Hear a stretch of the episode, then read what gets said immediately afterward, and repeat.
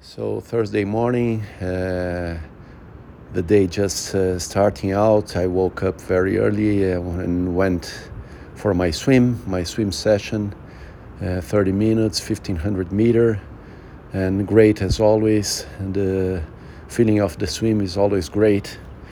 Uh, waking up is always that feeling of wow. Uh, now I'm going for my training session how can I do it? Uh, a bit tired and not willing to, but then it goes to a good progress, and then the swim session, and it starts to get better and better, and at the end, great feeling. So it's it's always super nice. So I liked it. I'm feeling good. I'm feeling my body well.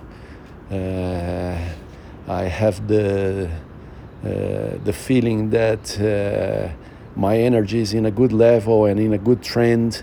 And also, uh, uh, although I didn't start the, the running sessions, which are the ones that hurt more the muscle of my leg, my, my feeling is that uh, my, my body is quite well balanced and the muscle is, is really improving.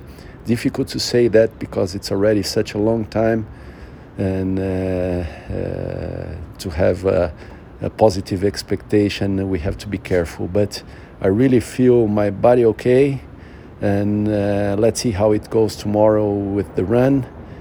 And then I will jump into the weekend with all the sports. So feeling good, good energy. I like the swim session today. Uh, going for the day ahead today, and yeah, that's it.